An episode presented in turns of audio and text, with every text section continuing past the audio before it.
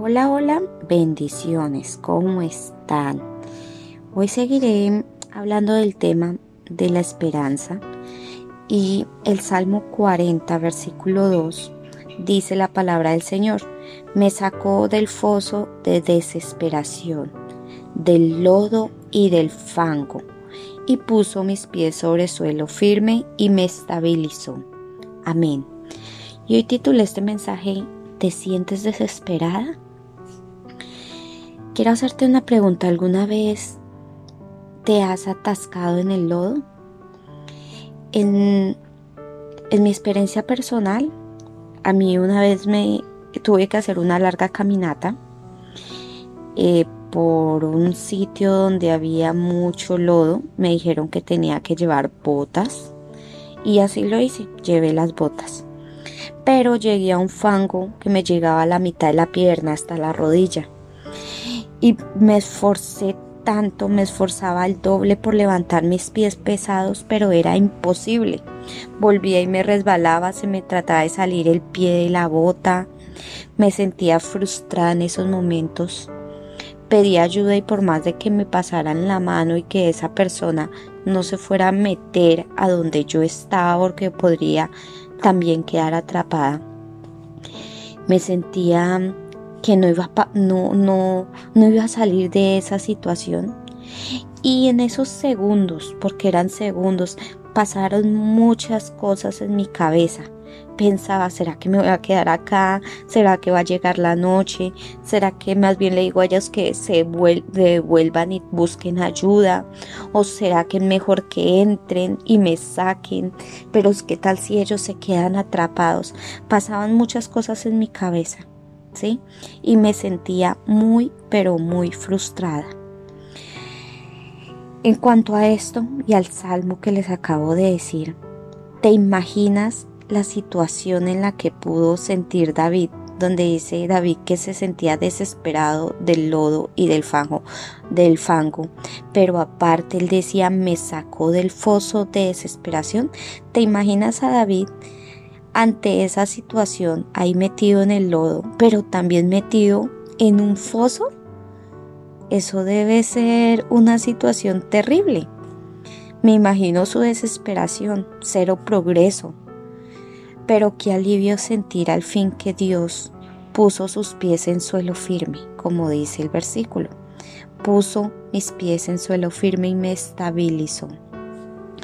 Mira, los autores de los salmos expresan una extensa gama de emociones con las cuales tú y yo nos identificamos plenamente.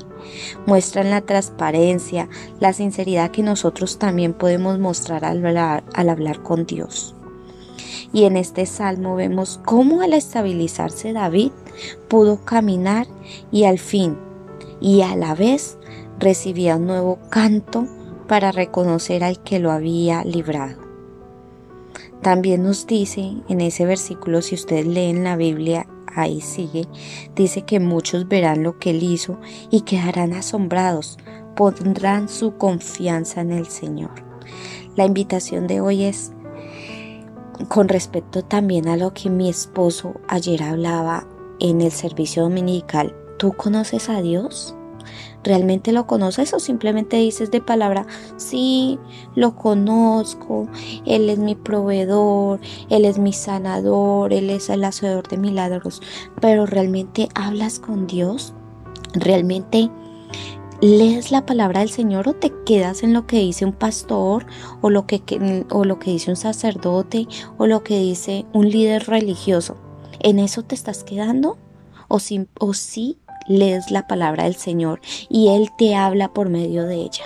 Mira que es tan pero tan bonito cuando Dios habla. Cuando Dios me habla a mí, me siento viva. Yo digo, wow, esto es lo que me está diciendo Él. Gracias papá por lo que me dices.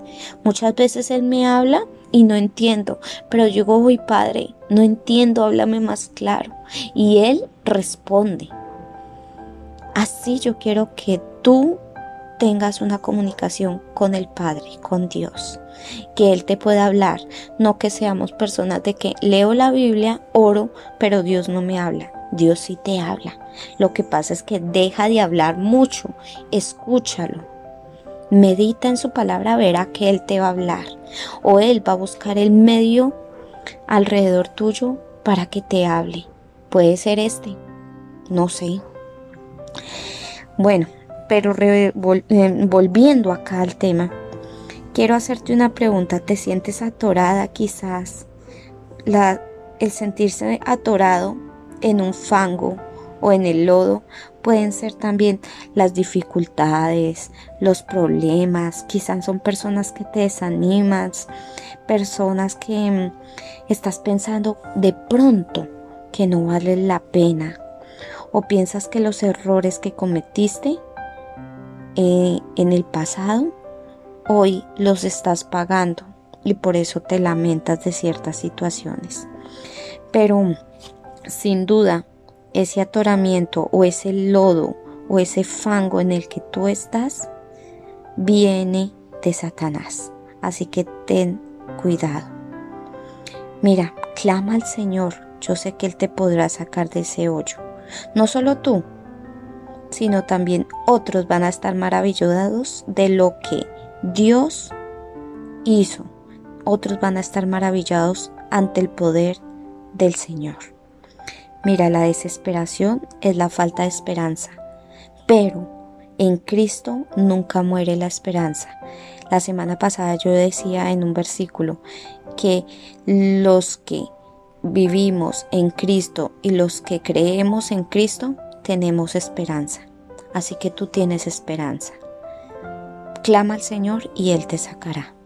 No te desesperes más.